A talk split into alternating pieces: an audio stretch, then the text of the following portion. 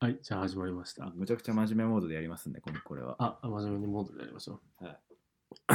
えっと、じゃあ真面目モードでやるということで、えー、今回のラジオはですね、えっ、ー、といや、今回のラジオっていうか、なんだろうな、えー、このラジオは、えスタートアップとか、えに関する情報をメインで取り扱っていって、えその記事に対してですね、まあ、ポール・グラハムとか、えなんかサム・アントルマンとか、えー、なんだろうな、あとピーター・ティールとか、あそういう人たちの書いてるものに対して、うん、えっ、と、まあ、今現状自分たちが置かれている状況とかも踏まえたりとかしながら、あの、何を感じてるのかとか、あを話していけたらいいなというラジオでございます。まあ、先人の、先人っていうか、まあ、あのシリコンバレーの方たちの知見を、うん、まあ、ちょっと読もうという趣旨の番組ですね。そうですね。はい。まあ、あんまりそういうチャンネルもないし、結構、まあ、なんかね、VC の人とかいろいろチャンネルやってるんだけれど、まあ結構内容が難しいので、 あの、わかりやすく誰でも取っかかれるようなね、内容でもあるといいのかなと思うので、はい。より抽象的な課題について、ちょっと、中心で話していければいいなと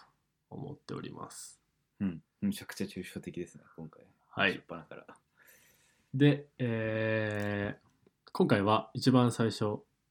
は、えー、ポール・グラハムの、えー、この真面目さという記事について、えー、話していきたいなと思っているんですけれども、えー、まずはあれですかね武井先生の方から、えー、ポール・グラハムについての紹介というか そもそも自己紹介しなくていいんですかね これいやいいんじゃないですか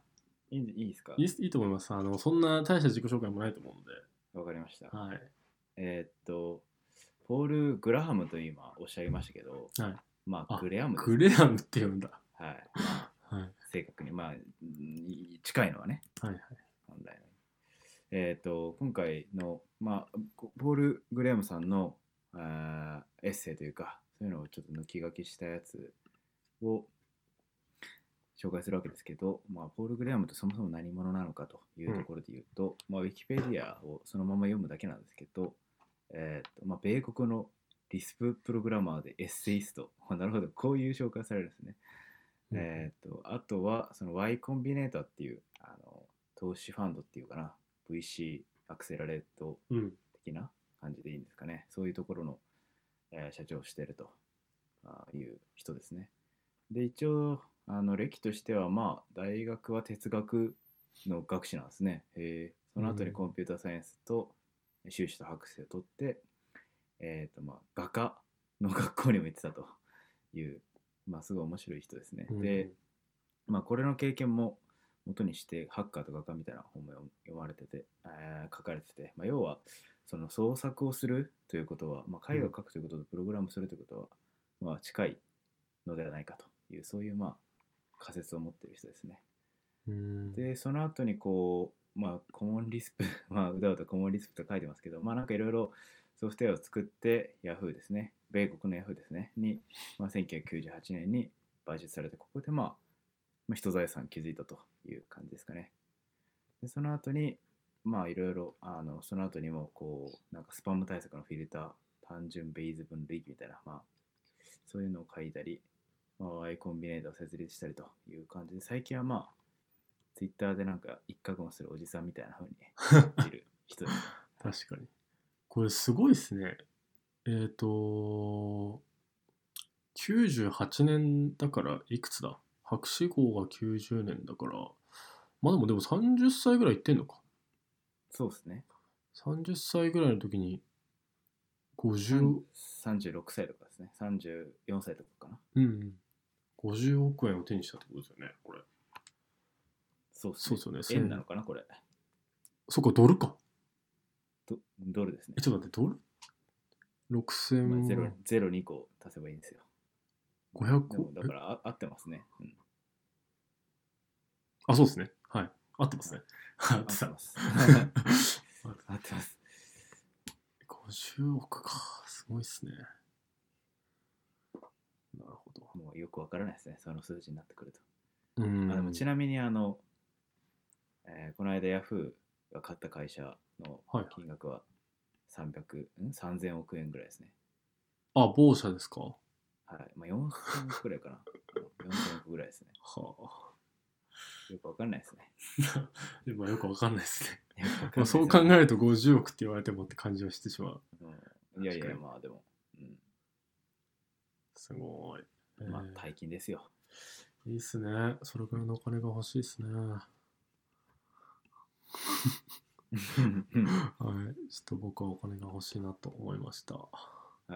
はい、じゃあ今回のお真面目さの記事について入っていこうと思うんですけれど、うん真面目さっていうね、記事について取り上げるんですね。だから、うん、はいそうね。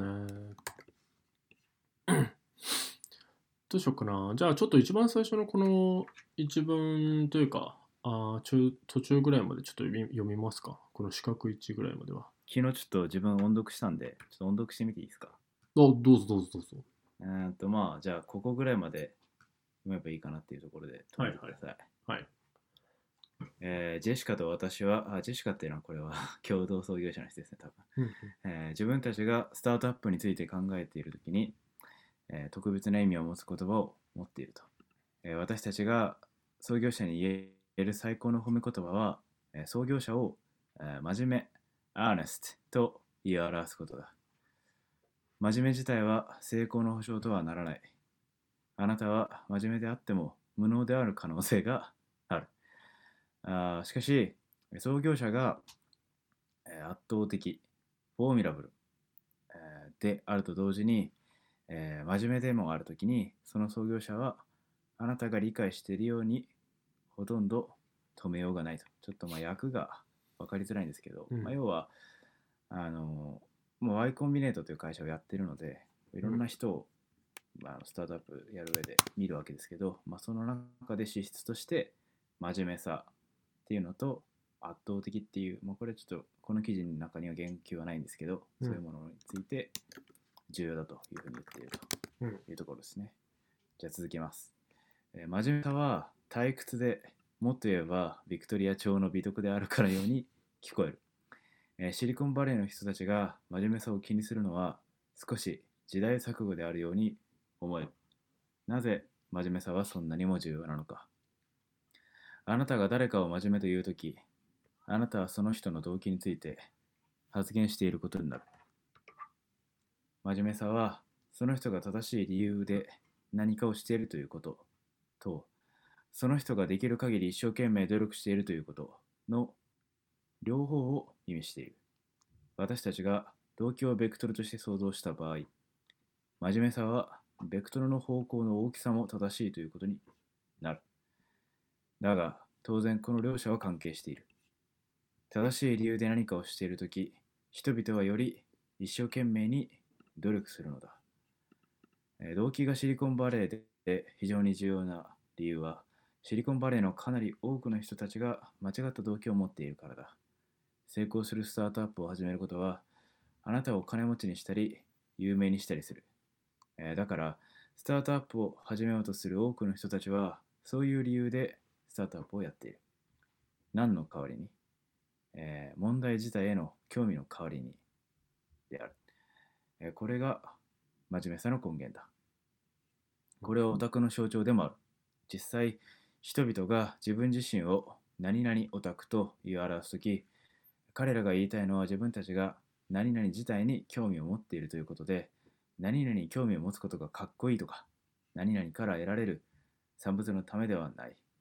彼らは何々に興味があり何々のためにかっこいいと思われることを犠牲にしても構わ,、ま、構わないのだと言っているのであると。うんこんなもんすかうん。ちょうどいいんじゃないですかね。はい。うん。まあ、その後のこの何かへの純粋な興味は非常に、えー強力な動機づけになるということで、はいえっ、と、まあ、次こう一部の人たちにとっては全ての中で最も強力な動機づけだって続いているようにあの、この記事の中で、えーちょっと中盤にも言っていたようなその人が正しい理由で何かをしているということっていうこの正しい理由っていうのはあの何かへの純粋な興味であると、まあ、言い換えられるんじゃないかなというふうに、えー思っております。はい。ですね。で、えーまあ、ここまで読んでみて、まあ、何を感じるのかっていう話もなんかぶっちゃけそんなクソもないんですけれどもあの、まあ、マジで本当に書いてある通りだなっていうふうに思うところが強くて、うん。えーなんか真面目であるってことと圧倒的であるっていうふうに表現してるけどまあなんか圧倒的であるってことをちょっとひ、あのーまあ、ざっくり調べて、まあ、なんなどういう主張なのかっていうのを見てみるとおー、例えばその興味を持っていますと真面目であるってことはまあ要するにこう純粋な興味があるっていうことであるっていうふうに置き換えられると思うんだけど、まあ、興味であったとしてもお圧倒的ではないっていうのはその興味に対して、えー圧倒的に打ち込んでいないと。うん。いうことにちょっと置き換えられそうだなと思っていてうん、まあ、ポール・グラハムがよく言っているのはあーそのなんかユーザーをこう手作業で集めましょうとか、まあ、うんワイコンビネーターってそういう主張が結構多いじゃないですか。あのまあ、どこそうも多いですとね思うんですけどはい、 あのどこもなんか初期のユーザーはなんか例えばこう Tinder の創業者はカフェで Tinder ってアプリがあるらしいぞとか言ってたりとか やべえぞみたいなことを言ってなんかサークル大学のサークルに押しかけてめっちゃ使ってもらったとかうんなんかそういうのとかまあその泥臭いことがすごい重要であるみたいなことが言われますけれどまあそういう活動が要するにこう圧倒的であってなんかそのプロダクトが成功するに対してのその純粋なまあ興味に基づいてまあなんか純粋な原動力としてあの行動が起こされてるっていう部分がすごい圧倒的で表現しているのかなと思っていて。で、まあ、なんて、なんていうんですかね、その、うーん、まあ、純粋な興味、プラス、その圧倒的な行動力っていうのが、あー備わっていると、なんですかね、えー、あー、もう、ま、さっきからポール・グラハムって言ってたな、えーポール・グレアム的に言うと、まあそれがあ有能であるというかあ成功になる可能性が、あスタートアップとしての成功ですかねうんなのでそのお金持ちになったりとか有名になったりとかするってことじゃなくて、うんあのその興味、えー問題に対する興味をなんだろうな成功って表現するのちょっとよあんまよくねえかうんうんなんだろうな。うーん。まあ、シリコンバレーで、なんか一つのこう、形になるというか、うんあの、いうところに通じていくのかなというふうに思いました。うんはい。なるほど。で、まあ、であともう一つ感じていることは、えっ、と、まあ、この何かへの純粋な興味って、まあ、すごい重要なのは理解できるんだが、えーまあ、これを持ち続けるのってものすごく大変だよねっていうのを思っていて、えーお風呂が炊けましたと言ってるんですけれど、 えっと、なんか別の記事ちょちょっと紹介してもいいですかあはい。えーと、ちょっと今パッと出てくるか、あれなんですけど、あの、なんか21歳だかうんぐらいの男の子で、あの、ソフトバンクの、おなんだっけ、孫正義財団のおメンバーにも選ばれているうん人なんですけど、えーと、東京芸術大学、あ、これだ。この僕のしょうもない人生を紹介しますっていう記事が、ああ、それなんか、見出しだけ見てまだ読んでないわ。あ、マジですか。これもうめちゃめちゃ好きで俺2回ぐらい読んだんですけど、 ほうほうあの、一番最初、大西拓磨です。21歳、ニートですっていう文章から始まるんですが、あのーまあ、彼天才なんですよね。うん。どう天才かっていうと、とにかく IQ が高くて、うんあのーまあ、目的に対してどうやったら最短でと通じるかっていうことももちろんそうだし、まあ、それにこう関連する哲学的な考え方だったりとか、うんまあその現象に対してその数学的なアプローチを取るみたいな、うんだからそのその数学的なアプローチが IQ が高すぎてその芸術に向いてしまうみたいなうんうんうん人なんですよ。うんその芸術に対して科学的に取り組んだ時にどうなるんだみたいなのとかをすごいひたすらやってたりとかしていいてわゆる純粋な興味ってやつだよね。そうそうそうそうそれがなんかずば抜けてある人ではははでだから東京芸術大学のまあ一回浪人をするんだけれど、えー、と建築学科になんか特待生で入るっていうのをやるんだけれど、うんえっ、と、なんだっけな、えっ、と、衝撃的だったんですけど、えーまあ、いろいろ問題を起こすわけですよ。その東京芸術大学なのに自由じゃないから、うんあの東京芸術大学の芸術のところに看板東大の看板を置いてここは東大であるみたいなことをやったりとか、うんあとは何それ風刺的な活動したってことそう風刺的な活動もしてるわけよはははあとねなんだっけななんか課題があってえっ、と年末の課題が確かあーなんか出されたみたいなのがあー書いてあそうそうそうだえっ、と大学の1学期の一番最初の課題が、えー、と大学付近の好きな空間に何か影響を及ぼしそれを記録にしなさいっていう課題が出たらしいですねうんまあ抽象的な課題が出やすいっぽいんですよねやっぱりその芸術難しいね難しいと思うんですけどでそれに対してその学校のその1学期の最後だから何ていうんですかね、えー試験の結果が発表されるわけじゃないですかうんその試験最終結果の発表日の朝にえー大学の正門を封鎖するっていう答えを出してるらしいですねうんなぜにえっ、とだから好きな空間に何か影響を及ぼしそれを記録しなさいっていう課題だからははははっていうのを出してまあ実際にその正門にこうえっ、と軟禁状をつけるというか、うんいうことをしてたら評価不能になって進級不可になるみたいなうんで結果1年間でこの人特待で入ってなんかすごい結果も出し、まあ、学内で結果もいろいろ出したのに結果まあ退学になるというかうんあのそこ不良でそうそうそうあの懲戒退学になるっていうはいはいはいなんかえぐい人で。で、結果的にその後なんか彼女ができて、なんか幸せハッピーみたいな感じになったりとかするかと思いきや、結局生活保護になって、あの、じ生活保護取れたのそれで そう、取れたらしい。へえ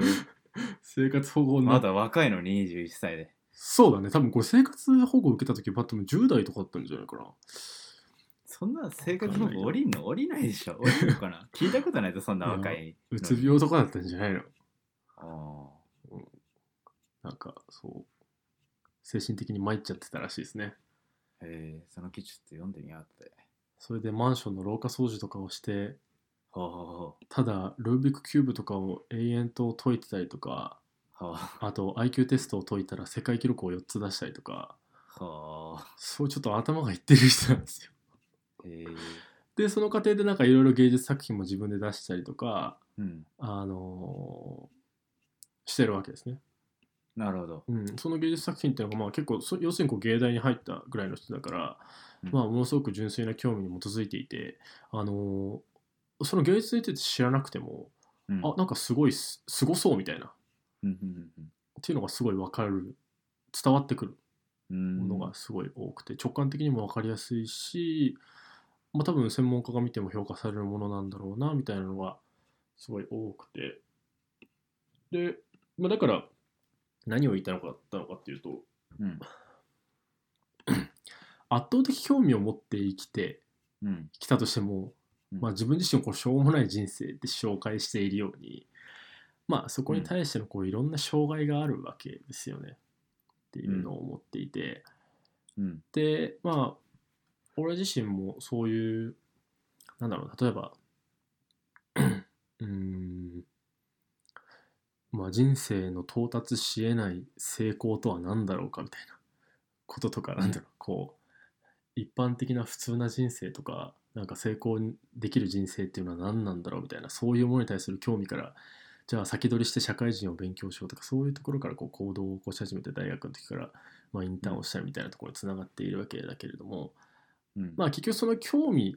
だけで何か形になったってことはなくて、うんまあ、この人もそうだと思うんだけれどあの興味でもう一つやっぱ必要なのがこう武井先生のようなですねあの軸といいますかうん。えー軸あります僕に。だからまあそぎ落とすってことがまずできてるじゃないですか ああ、そうね。先生やらないは。だから、やることをっていう決めるというのは、すなわちやらないということを決めることですからね。そうそうそううん。でもまあそれっって気づけることではあるしあずあるけれどうん。こう手にしようと思ったら行動ができるじゃないですかその、うん。うん。自分がそっちにも興味があるって思った時にそこにも手を伸ばせる興味が湧いてしまうからうん。だから一つのことに対して深く打ち込むとかそういうものももちろん重重要だしそれがこう興味関心に対してあの熱を注ぐってことではあると思うんだけど、まあ、この人ってこのなんだろうなこの大西さんっていう人は芸術に対してすごい熱を注いではいるもののうん。こう一貫した何かがあるっていうのはあんまり思ってなくて、うん。まあ俺自身もそうでうん。 だからまあ何が言いたいのかというとじゃあ例えば10年後とか20年後とかうん。まあ、一体自分がどうなっていたいのかっていう見えないってことそうそうそうそうそうそううん。それがまずないとまあ興味関心っていうのはやっぱブレてしまうものだからうん。それだってさ興味関心に対してさ圧倒的に打ち込んだらさそんな興味関心なんてすぐにこう達成されるじゃんそうとな思んう いやそのだからその課題感が重要だと思っていて、うん。でだからなんだろうそこは納得してがたいところだね。もうちょっと説明してほしい。あのーまあわかんないこれ感覚的な話かもしれないけれど、うん。こうまず俺が興味関心を抱けることって、まあ、今は結構大きな一種に対してあの興味関心を抱けるようになってきたと思うけれど、うん。まあ、昔はすごい目の前のことに対してすごい興味関心があったわけよね。うん。あのこの課題に対してどう向き合っていくためになんかどう解決したらいいかとかまず未来のこととかはまず全部抜きにしてあの例えばこの女の子と付き合うためにはどうしたらいいんだろうとか、うんそういう興味関心しかまずないわけよ、うんだからそれって浅いじゃないですかうん。うん。で何そと比べて浅いのえっ、ー、とうーん何と比べてっていうと難しいな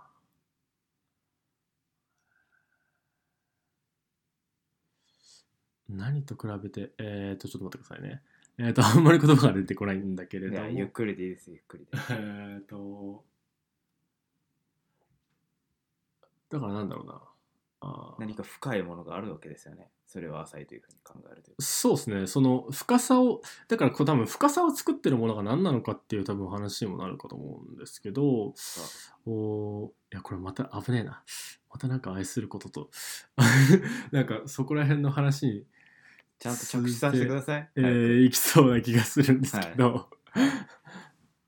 まあまちだょっと僕の今ターン来てないんで。今思ってしまったこととしてははい。あのこの浅さとか深さっていうのは、まあ、結局け経験から来るわけじゃないですか。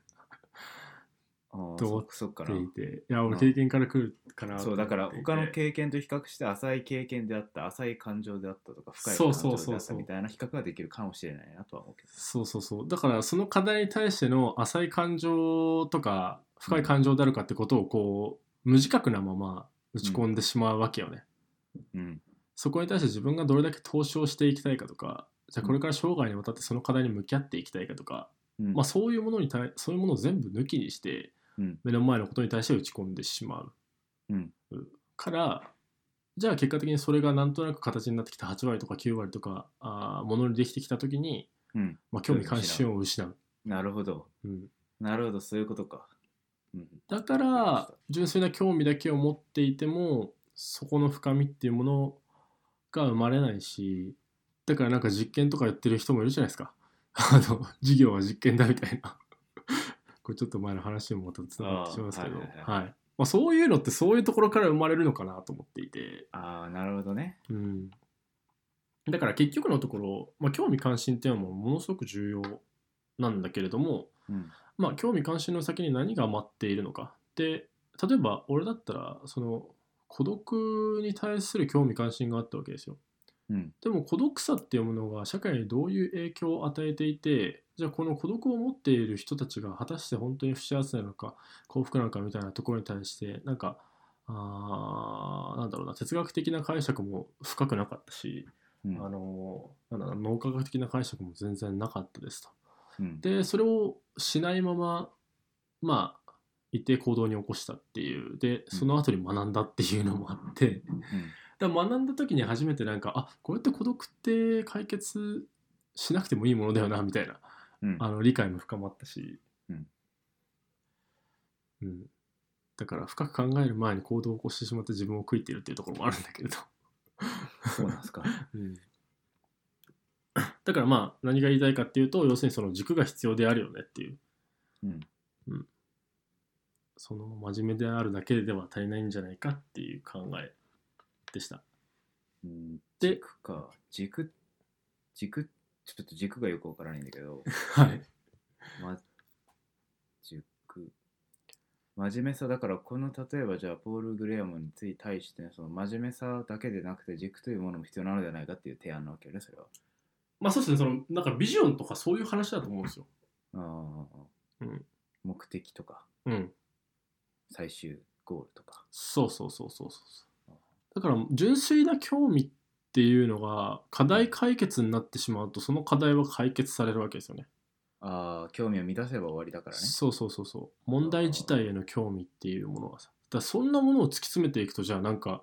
元素研究になるんですかみたいな話じゃないですか あのあーお金が出ないような誰も解決できないような課題に対して打ち込むんですかっていう話になると思っていてほうほうほうまあそうじゃないですか一定向き合ってる課題っていうのは今うんみんなが向き合ってるものっていうのは、だから目的とか、まあ、その目的に合ったなんか結局 KGI とか KPI の話にもなりそうな気はするけれどうーん。うーん、なるほど。ちょっとよくわからなかったです。すいません。正直なところ。うん。この解釈では。っていうふうに思いました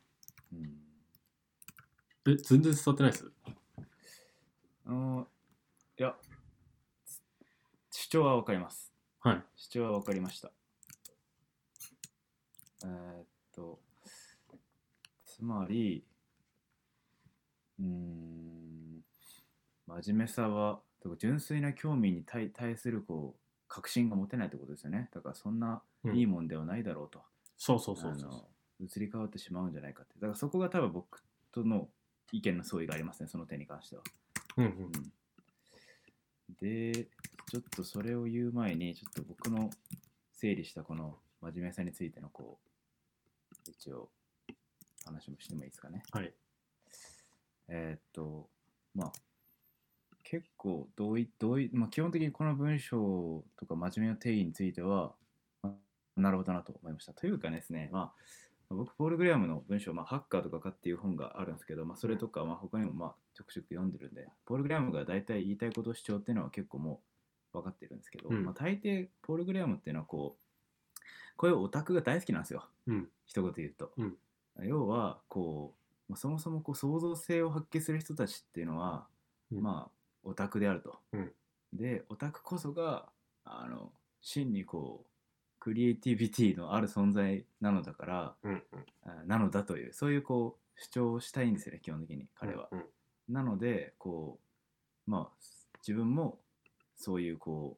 うオタク的な人間に対してやはり興味興味じゃないな、うん確信っていうか信用を持っているので、自分が投資をする人間として、うんオタクを選ぶぞっていう、うんそういうことを言ってると思うんですね。はいでそれが、まあ、成功するかどうか、まあ、と要は、まあ、なんだうんだ例えばワイヤードするとかうん上場するとか、そういうことにつながることもあるけどつながらないこともあると思うんでそんな相関あんのかなっていうちょっとそこは疑問ですけれど、うんまあ、その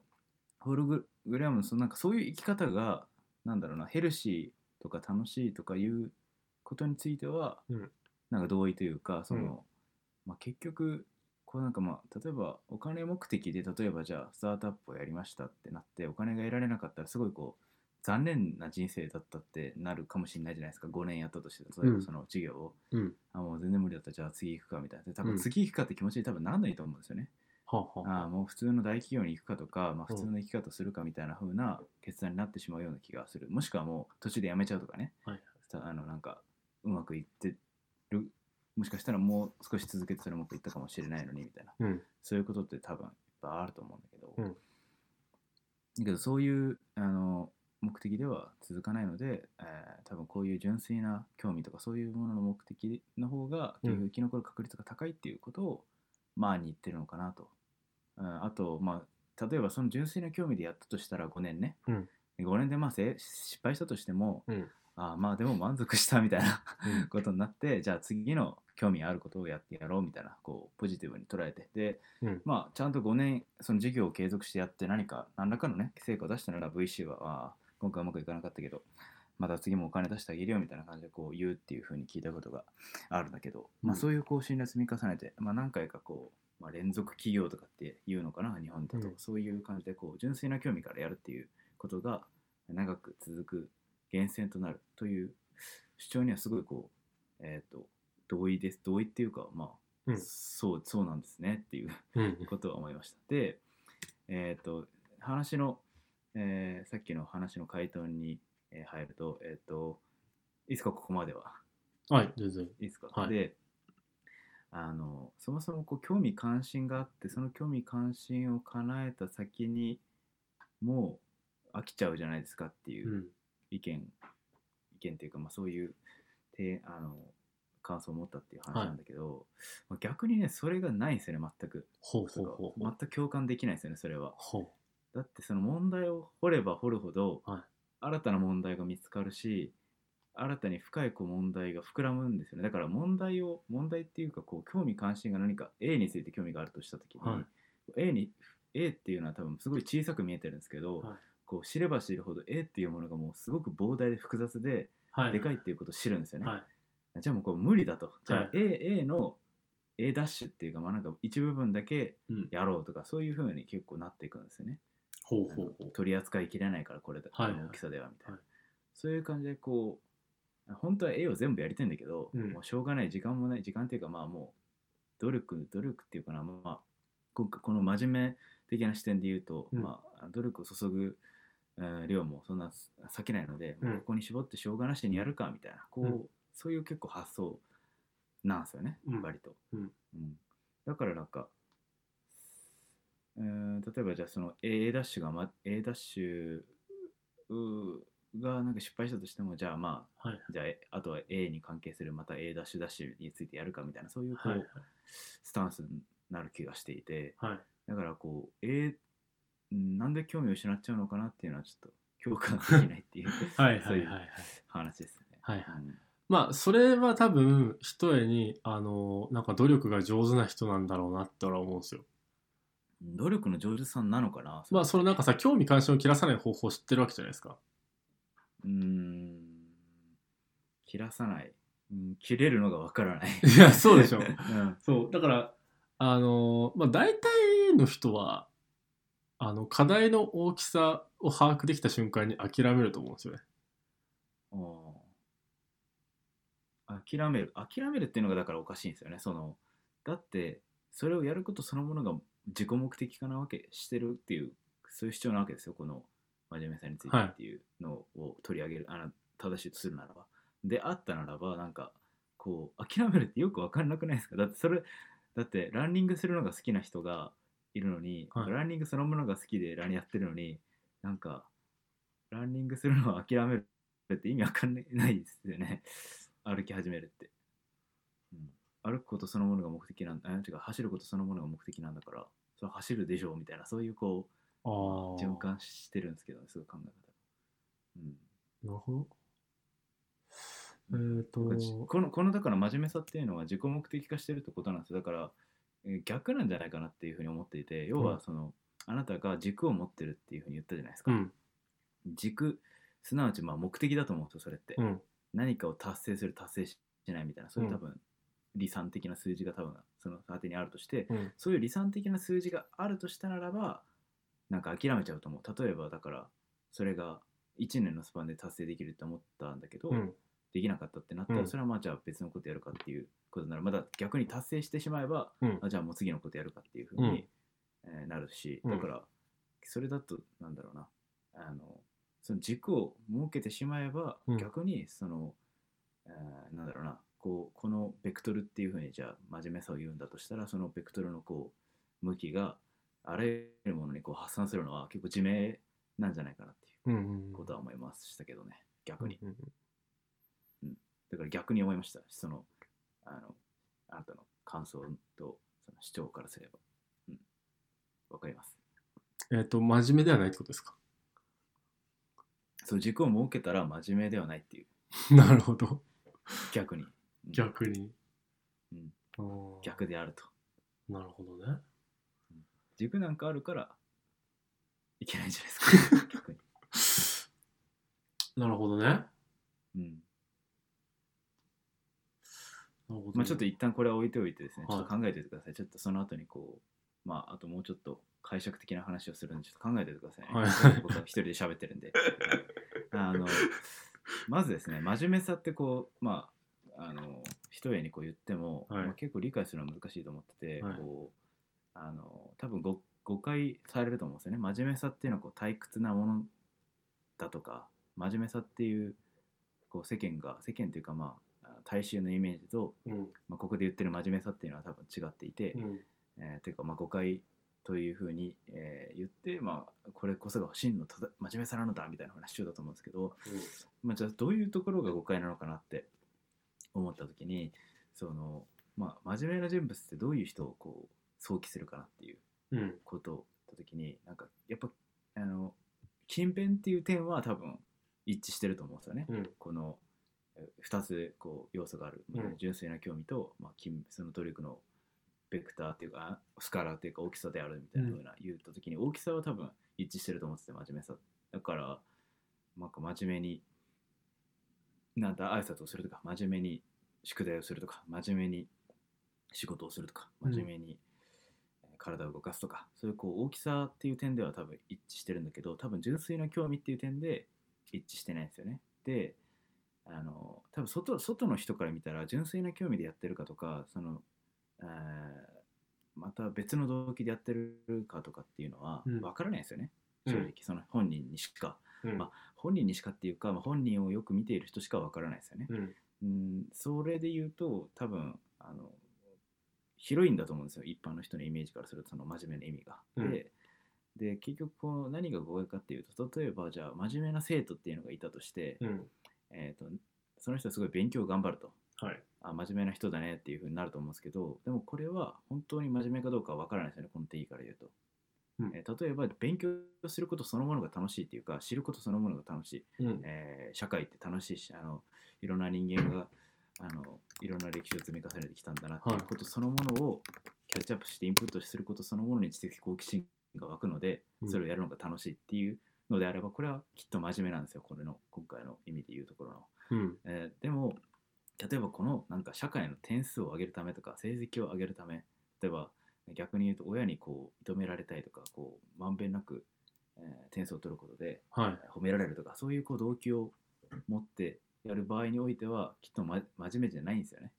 うんうんうんうん今回のこの意味で言うところの、うんうんうんだから動機が純粋な興味そのものにないんだもんだって、うんまあ、なのであのその世間との誤解っていうのはそこにあるんだろうなっていうだから動機の源泉が純粋な興味かっていうことかどうかが、まあ、やっぱり人にはまあ当然見れないんでね外から見たらね、うんそういうもので真面目っていう言葉がまあなんかそういうえー広い意味で捉えられているっていうのがあーなるほどことは思いましたでさっきの大西さんだっけっていう人はいのはい記事で言うと、多分大西さんっていう人はあの真面目か真面目でないかでいうと多分真面目なんだと思うんでうすよ、ん真面目だと思う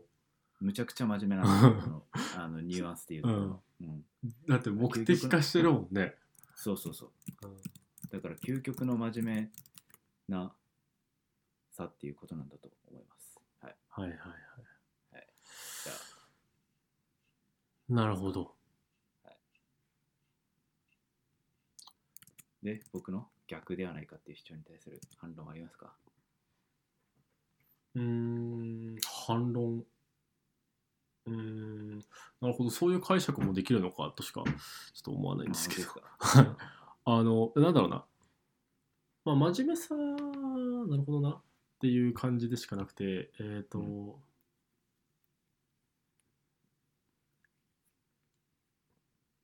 純粋な興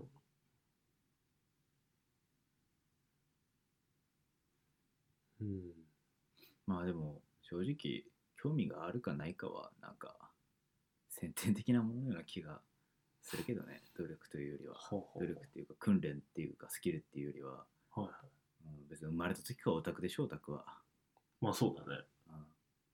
うん、ねえなんかリア充な「えー!」って言ってる人たちがオタクになるなんていうことを目撃したことあるまあそれないですね。ないですよね うん。つまりそういうことなんだと思うんです凝り性な人と凝り性じゃないあ僕のねあの師匠がオタクっていうのを言い換えるときに、まあ、その人はオタクオタクって1日に5万回ぐらいオタクって言うんで すけどまあそのそのオタクってあまりにも言うんで、はい。ちょっとオタク禁止ですとはい。あのどれぐらいオタクって言わないかあのあのゆいやチャレンジしてみてくださいっつって、はい。はい、言ってでその時にこうオタクをか語り時に凝り性な人 あの例え方をしたんだけどうん彼はねうん、で でも結局オタクっていう言葉が 結局3言目に出て あの1分も持たなかったんだけどそのあのオタク禁止っていう言葉は、うん。うんまあ、要は凝り性な人と凝り性じゃない人っていうそういうので割とくっきり分かれるところかもまなあとそうっすね。思いますね、うん。まあ、それで言うと、まあ、僕とか凝り性というかまあなんかいろんな凝り性があると思うんだけど、うん物についての凝り性とか、うん。まあ、知識についての凝り性とか、うんまあ、知識っつっても特定の知識に対する凝り性とか、あ知識って言ってもなんか情報そのものとなのかとか、うんその情報と情報の関連性なのかとか、うんいろいろ多分もう細かくびっしり言えるからなんかいろいろ違うとは思うんだけど、うん僕の場合やっぱり情報とか人間のこう感情とか洞察とかそういう、はい。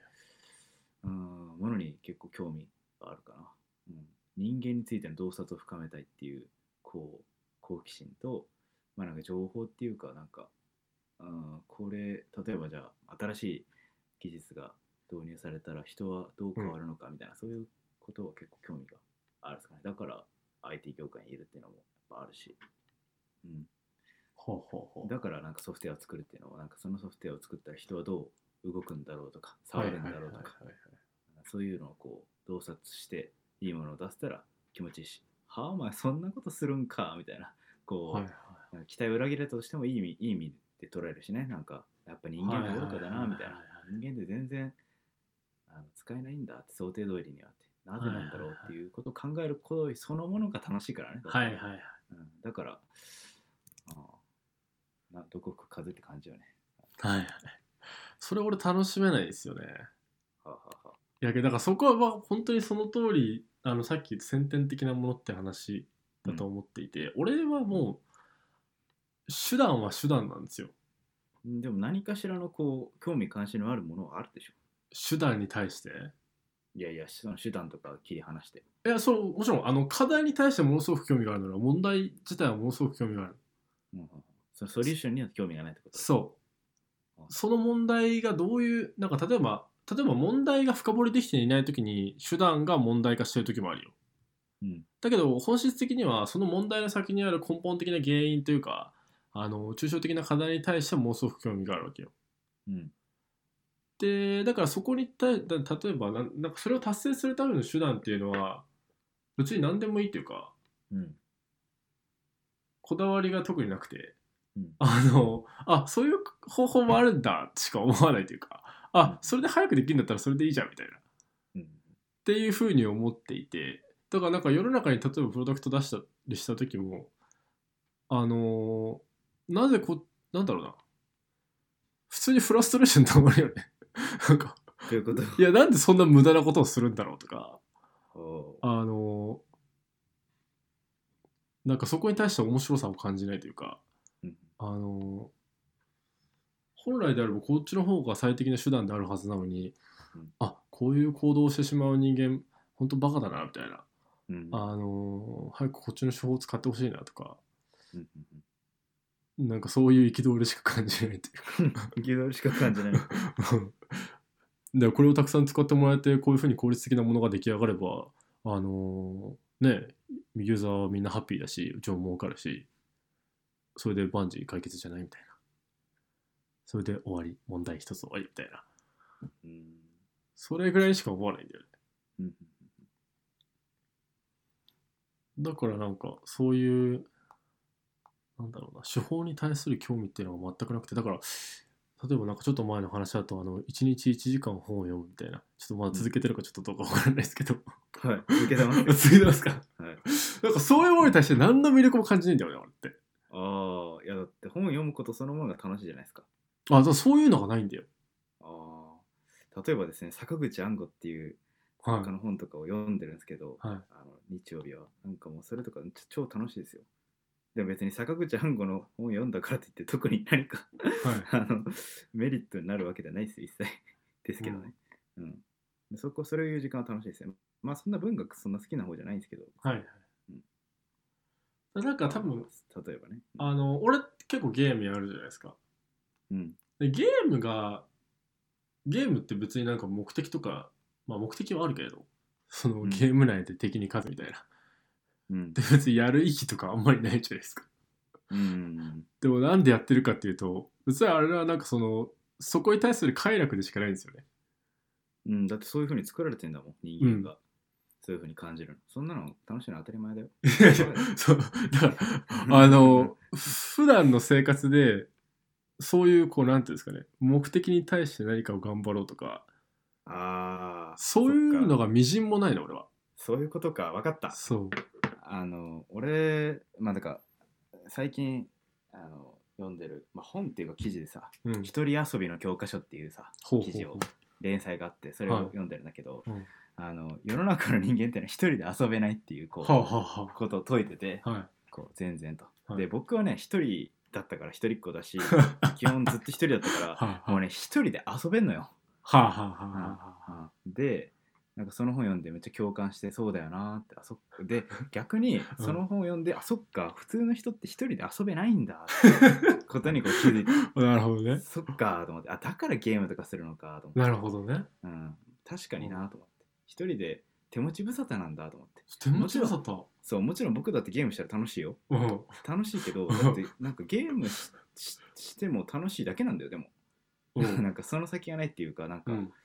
ーんそれよりもなんかねあのアップデート無限にアップデートできるゲームの方が楽しいじゃんだってゲームやったらさ終わったら終わりじゃん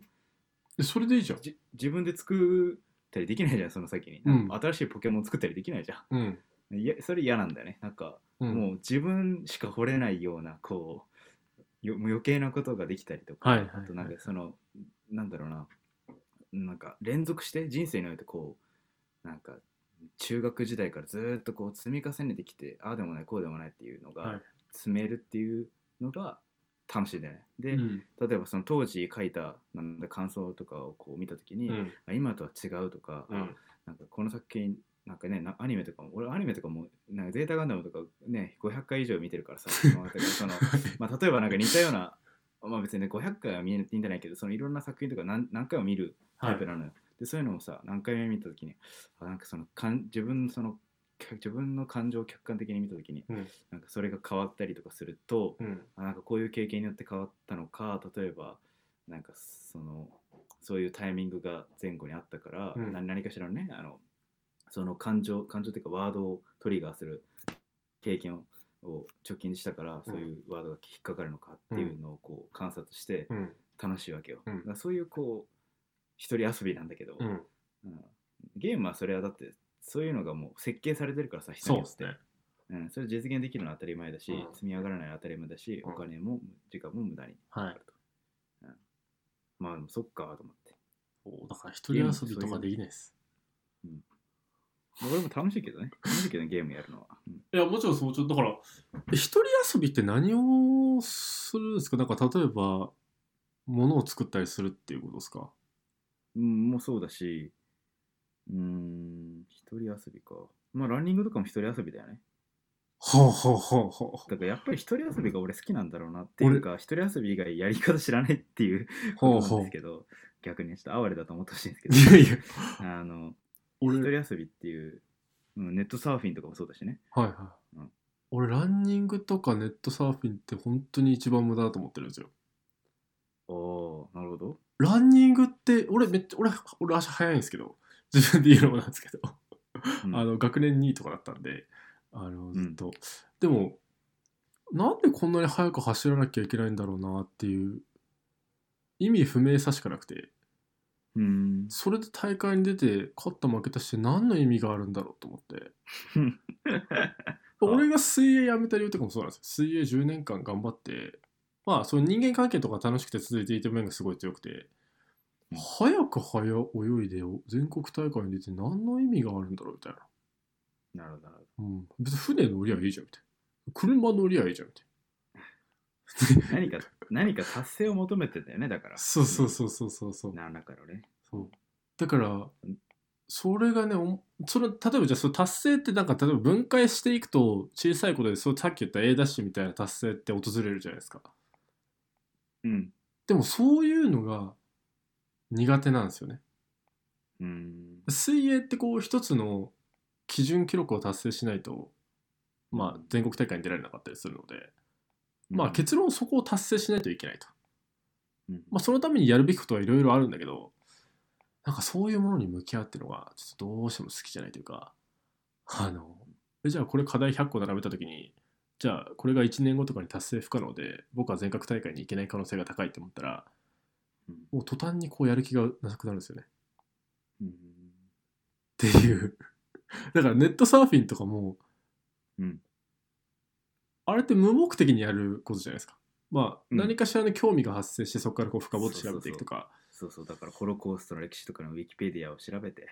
でもうむちゃくちゃ調べるわけですよ。そうそうそういっぱいタブ開いて。そういうこれヒヒトラーの思想ってそんな感じなのかみたいそういうのがめったにない。な。なるほどね。うん。そういう意味では正反対なんですね。いや、ほんとそこは正反対だと思いますね。なるほど。うん。だから僕が価値だと思うのは、あんまあなたが価値だと思わないし、あなたが価値だと思うのは、あんま価値だと思そわなうい。そうそう。そうなんですよ。価値観が違いますね。うんはい。それはなんとなく気づいてたけど、あの、改めてこう言語化されると、あ、こういうことだったのかと思いましたね。なるほど。で、ちょっとまあ、このラジオの、それないという趣旨から、あ、そう。だいぶこうい離れやて、いやまあでも、だから要するに、その純粋な興味というものに対する目線がうん、全く違ったっていう。そうですね。のが結論です違いよねましたね。うんはいまあでも大体この両者のパターンどちらかになるのかもしれないっていうのは思いましたけどね。うーん。なるほど。はい、だからその自己目的化みたいなことができる人かなんていうんですかねその課題ベースというかうん。うん達成しなくちゃいけないものを段階を踏んでまあでも言ってることは同じかもしれないけれどうん、結局なんかね、言いたいこととしては、その、なんか課題を達成する上でも、なんかそういう人の方が達成できちゃうんじゃないかなと思ってて、その、ほうほうほ最短経路で行こうとする人よりも。だって、はいはいはいはい最短経路で行く人なんてさ、山ほどいるわけよ。はいでもだって、でもそれは、例えば解決されてなかったとしたら、はい最短経路では行けないわけよ。 結局ね。うん、だからみ、なんかみ一番道近そうな道からはやっぱ行けなくて、で、あとしたらなんか全く別のこう分野から何かを引っ張り出してきて、うんやるとかっていうことで多分解決できたりするわけだから、うん結局、なんかそういう遠回りとか余計なことしてる方が、まあ面白い。まあ全然、 ほとんどの場合役に立たないっていうか、うんあの、無駄なんだろうけど、うんまあでも無駄じゃない時はまあ100個に1個とかあればうんあることもあるからなんか結局そういう人がヒット打つんじゃないかなという気はするけどね。ううんんまあなんかなんか手段だからね俺その手段プログラミングが手段ですからとかはいそうこうキリッみたいな感じでこう言う人いるじゃない はいでなんかまあそれはまあ同意なんだけど、はい同意なんだけどさなんか50%ぐらいもう自己目的であった方が結局その最短以外の方法というかなんかよりスマートな形でできたりすることもあるからうんなんかすうーんなんかちょっと分かり合えないなと思うよねそうれちょんっとうんうんうんうんうんうんうん手段ですキリッつって「はゴミみたいなこと書いて何言ってんの?」こうやっぱ思うわけですよ、はいはいはいはいうん思うわけでうんそっか、手段なんだから、どうでもいいよね、みたいな。ムカムカしながら。まあでもまあ別にそれで動いてりゃ、本人が良ければそれでいいと思うんですけど、全う然んけどそういう人と一緒にやれ ない、やりにくいのかなとか思ったりもするし、うんうんうんうんまあ別にパートを受け持てばいいと思うんですけど、なんか、はいはいあのそういうそういうのでいいところはそれでいくし、なんかもっと、あの、まあちゃんとややった方がメリットが大きいところは、ちゃんとやる人がやってみたいな。うんうんまあ、ちゃんとっていうのもまあ僕の主観で言うちゃんとだからもしかしたらあん適当の方がちゃんとっていう風な目が映る人もいるかもしれうない、んうんうんうん。そんな感じですねまあでも、その結末までいくと、やっぱりあの、このポールさんが言ってる純粋な興味って、やっぱ武井さんの興味なんだろうなと思いますよね。まあだからオタクですからね、ああ、オタクってやっぱそういうことですよね。オタクってそういうことですよ凝り性だっていうのはそういうことですうよ、ん。そこはね、やっぱね、俺が一番こう、理解できなくなってきたところかなと思いますね。理解できなくなってきたいや、理解してた時も、やっぱそういう節を前面に出していた時期もあったので、はあはあの、まあ、特にこう宇宙が好きだった高校生の時とかは、あはあはあまあ、常にこう周りの目線とか関係なく純粋にそのなんですかね星の名前を覚えるとかそれでいいんじゃないですかだかそらうそうそうれが純粋な興味の分野なんじゃないですかそうそうそうあなたにいとってやそう人によって分野が違うっていう話だと思いますよだからあそうそうそうそれもあると思うんだけど結局俺の中での優先度っていうのがなんか結局その人に認められないものに何の価値もないみたいなところに落ち着いてしまってたりもしたからはあはあはあそうだから結局その形にならないものとかなんかなんだろうな細かい使用抹殺よりもどういう体現を成し遂げるかみたいなことに対するなんかどういう課題を解消するかみたいなその課題の大きさはどれくらいなのかみたいなうんそういうことに対するその課題が大きくなってやっぱ登る気にもならないというかうんうんうんなんかそういうところにこう通じてしまっているんだなって思いますね。だから俺にとっての純粋な興味はやっぱ宇宙だったんだなっていううんのを思いました。思い出してよかったですねはい。ということです理解しました。まさかこんな話になるとはあですかちょっと思ってなかったです長くなっちゃいましたよけど。いや、本当ですよ。びっくりですよ、も う。ということでまったく締めてくださいじゃあそうですね。そうです。まあ、あの、武井さんのその純粋な興味みたいなのって、まあ本当に多分シリコンバレーで言うと、まあおそらく正しいというか、まあ、シリコンバレーでいう真面目さというのは、まあそういうこう自己目的ができるというか、あのオタクであるっていうことであり、まあさっきも言ってたけれど、なんかスティーブ・ジョブス的だなと思ったんですよ、武井さんの発言が。あの、え巡り、いや、巡り巡って、まあ、コネクトしていくよって話じゃないですか。あーコネクティング・ザ・ドッ ツねそうそうそうそれが結構せ結局成功に近づ近いんじゃないかって話をしてるわけじゃないですか。うんそういいやう近くないと思うけどまあなんか近いというふうに見ることもできますよみたいな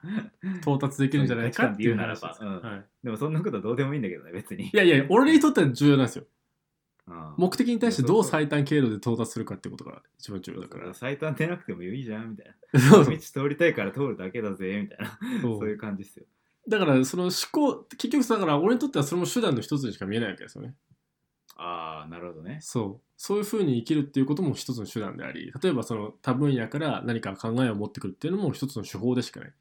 はいはいはいはいはいっていうそこの意見のメ違いソッドであるとうんノウハウであるとそうそうそうそうそうそうなるほどそうとしか俺は捉えられないわけなる ほど面白いだからそこのなんか違いっていうのが改めて認識できたけれどもまあ結局その両者がいないと、まあ、良質なプロダクトってやっぱ生まれないんじゃないかなみたいなところもまあ対立えしないとね常にそれは、うんう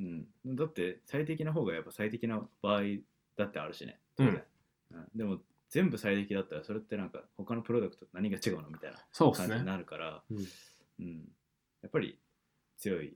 なんかこだわりっていうか思い込みっていうかのもたまには必要だと思うしそれはすごい大事だなというふうに感じられました、まあ、だからこの圧倒的と真面目っていうのはなんか圧倒的であるっていうのはその目標に対して最短経路で到達するみたいなところであり、まあ、真面目さっていうのはその余白の中でこう自分の純粋な興味をこう爆発させるというか、うんあのーまあこれが正しい理由純粋な興味を持って、えーなんて言うんだろうなだから真面目が竹井で圧倒的が俺みたいなうんちょっとなんかすごいい一言で言い表す言い表せないんだけれどうんそうとも言えるんじゃないかなっていうふうに思いましたね なるほどうんじゃあ2人で力を合わせればすごい大きなこともできるかもしれプなロいジェクトできるとですね。はい。ポール・グランハムに言わせればと私は思いました。承知ました。まあそうですね。あとは、やっぱり一人遊びみたいなところで、まあ、もっと自分は宇宙を探求をしていきたいなとあ、いいんじゃないですか思い。ました。教えてください、いろいろ。はいあのちなみに今年宇宙飛行士の募集があるので、火星に行くんですか応募しようか なと。 それ俺も見たわ。私応募してちょっと応募しようかなと思ってあまれ、す応募資格はあるの確かあったよなんかバーッと見たけどまだ具体的な要件とか出てないけど表面で出てるやつはまあいけるかなと思ったおおー理系大学だし確かに。泳げるし確 かに。って いうじゃあ、なんか、2個目のロケット打ち上げ、見に行かせてください。ちょっと宇宙行きたいです 頑張ります1回目はちょっともう決まってるんで、確かにまあ、いいかわかんないですけそんな感じですねど。はい。じゃあ、締めてください。はい、えー、今のがまとめだったんですけれどはい。えーごめんまたありがとうございまし次回も、えー聞いていただければと思いますた。はい。はいありがとうございましたお疲れ様です。